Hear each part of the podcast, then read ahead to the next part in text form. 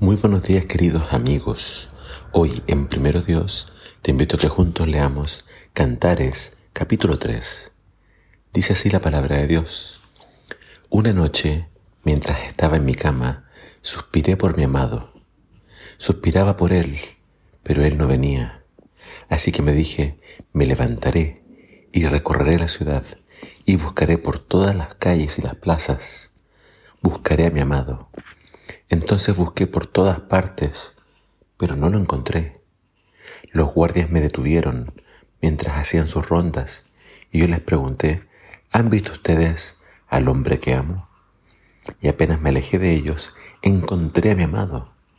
Lo tomé y lo abracé con fuerza y lo llevé a la casa de mi madre, a la cama de mi madre, donde fui concebida. Prométanme, oh mujeres de Jerusalén, por las gacelas y los ciervos salvajes, que no despertarán al amor hasta que llegue el momento apropiado. ¿Quién es este que viene majestuosamente desde el desierto como una nube de humo? ¿Quién es el que viene perfumado con mirra e incienso y todo tipo de especias? Miren, es el carruaje de Salomón, rodeado de setenta héroes, los mejores soldados de Israel.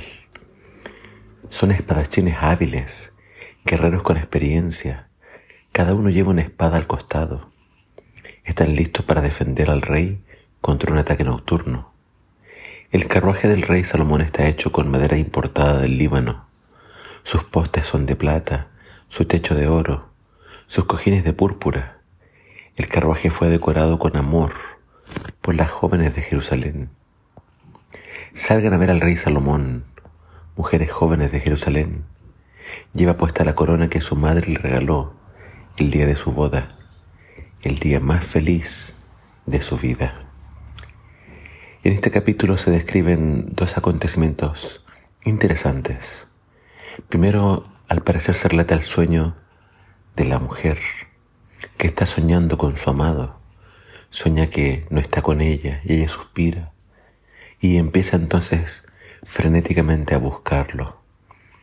Esta búsqueda eh, que ocurre dentro de la, ciudad nos habla del anhelo que esta dama, esta mujer, tiene por su novio. Quiere estar con él, sueña eh, una vida juntos. Y entonces ella con estas palabras nos habla del anhelo que tiene de vivir con la persona que ama. Y en esta búsqueda dice que se encuentra con guardias y pregunta si han visto al hombre que ella ama. Es interesante que en este sueño ella hable de él así, porque ella podría haber preguntado, ¿han visto a Salomón? Pero en cambio se refiere a él como el hombre que ella ama. Eh, si yo le pregunto a alguien si ha visto a la mujer que yo amo, ¿cómo van a saber si no doy el nombre? Claramente es un sueño. Eh, pero nos habla entonces de esta pasión, de este deseo de los novios de estar juntos. Y el capítulo termina con esta descripción del carruaje de Salomón, que al parecer entonces nos habla de eh, el momento cuando Salomón va a buscar a su novia. Eh, en la tradición antigua de Medio Oriente, las bodas eran así. La mujer esperaba la llegada del novio, el novio la iba a buscar, se hacía una fiesta y después, en medio de la fiesta, el novio se raptaba a la novia y se la llevaba a su hogar.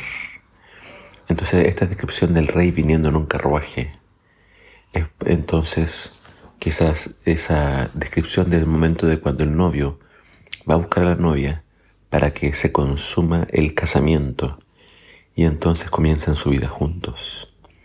A partir del capítulo de mañana, eh, se va a hablar entonces de, estos novios ya como esposos. Entonces esa es la transición. Eh, eh, hay un, digamos, etapas. Primero está el noviazgo y luego viene el casamiento. Pero aunque este libro debemos siempre interpretarlo en su, en su contexto original de, del amor, de la pasión y de los novios, es difícil no también hacer alusiones o comparaciones con lo que Cristo va a hacer con la iglesia, porque el Nuevo Testamento nos dice de que Él llama a la iglesia la novia y Él se hace llamar el novio. Y así como el contrato ya se hizo cuando Cristo vino a pagar la dote, dando su vida en la cruz, muy pronto Cristo el novio vendrá a buscar a la novia con su carruaje para llevarla a su hogar en el cielo para siempre. Así nos ama Dios, así es el amor de Cristo, y Él pronto vendrá a buscarnos. Así que nuestra tarea es prepararnos para ese encuentro.